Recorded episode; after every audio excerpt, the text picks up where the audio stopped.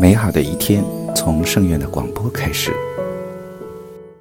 尊敬的听众朋友们，欢迎收听今天的月光讨论。很高兴今天能和大家一起探讨《佛说树提伽经》这个话题。《佛说树提伽经》是南北朝时期求那跋陀罗翻译的佛经，于元嘉十二年至太始四年之间译出。本经记述佛对众人说，树提且长者因布施而致富的因缘故事。本经最初是作为诗译经，著录于梁僧佑出三藏记集卷四。新集续传诗意杂经录之中，随费长房历代三宝记卷十始将它列为求那跋陀罗译。唐智生开元释教录卷五以及后世藏经目录研一。此说有两个传本，一个载于立藏经金藏景函贫切藏咒志，另一个载于送藏行函元藏行函明藏阳函青藏阳函，两本均收入大正藏第十四卷金句立藏本解说。接下来是经典节选。佛言：有一长者名为树提茄，仓库盈溢，金银具足，卢壁成行，无所乏少。有一百手经挂着池边，遇天风起，吹王殿前。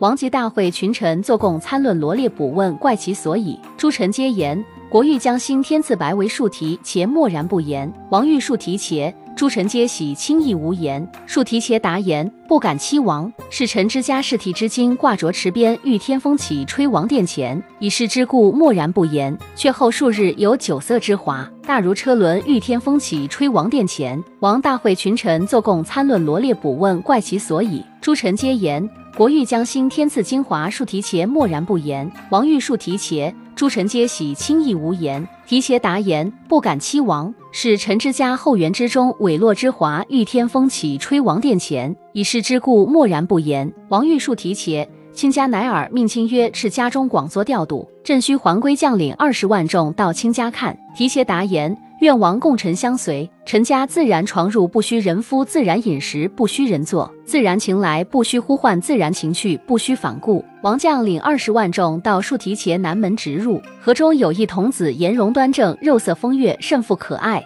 王玉树提携。是卿家儿郎已不答言，臣不敢欺王。是臣之家守和之奴，小妇前进至内河，有一童女，颜容端正，肉色风月，甚富可爱。王玉树提携，卿家女妇已不答言，臣不敢欺王。是臣之家守和之婢，小妇前进至树提茄堂前，白银为壁，水晶为地。王见位呼水流，移不得前。树提茄击倒王前，已入江。王起金床具玉击，树提茄负一百二十重金银为帐里出。为王设拜，眼中泪出。王与树提且亲父为我设拜，有何不眼中泪出？答言：臣不敢欺王。闻王咽气，以是之故，眼中泪出。王言：庶民然之，诸侯然蜡，天子然妻，亦无烟气，何得泪出？树提且言：臣不敢欺王。臣家有一明月神珠挂住殿堂，无昼无夜，不须火光王，是燕中之王，是故闻气耳。树提携堂前有一十二重高楼，将王上视东望西视，南望北瞻，暗暗恼恼，已经一月。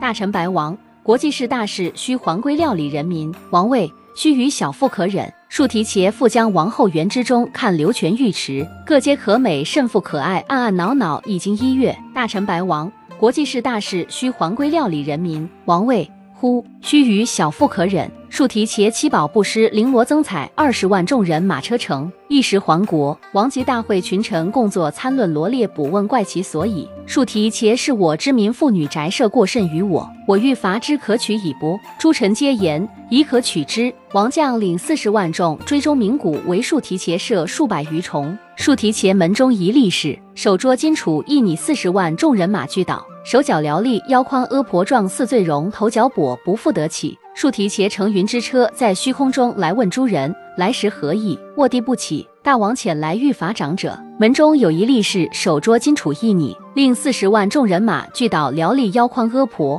状，似醉容，头脚跛，不复得起。树提携问诸人：遇得起不？诸人皆言遇得起。树提携举一神杖，令四十万众人马聚起还国。王及遣使还树提携。我共同车儿在往一佛所问言：世尊，树提伽是我之臣，前身有何功德？女妇宅舍过甚于我？佛言：树提伽五百商主降诸商人，积持重宝，经过险路，于是深山之中见一病道人，给其安屋后夫床入，给其水浆乌玉米粮，给其灯烛。于是祈愿愿得天堂之供，今得果报。于是布施者是谁？树提伽是也。病道人者我身是也。五百商主人皆得阿罗汉道也。佛说金靖王及诸臣发阿耨多罗三藐三菩提心，礼佛即退。这就是本期所有内容，大家可以通过微信公众号“大明圣院”以及荣正法师的小宇宙播客了解更多内容。我们下期再见。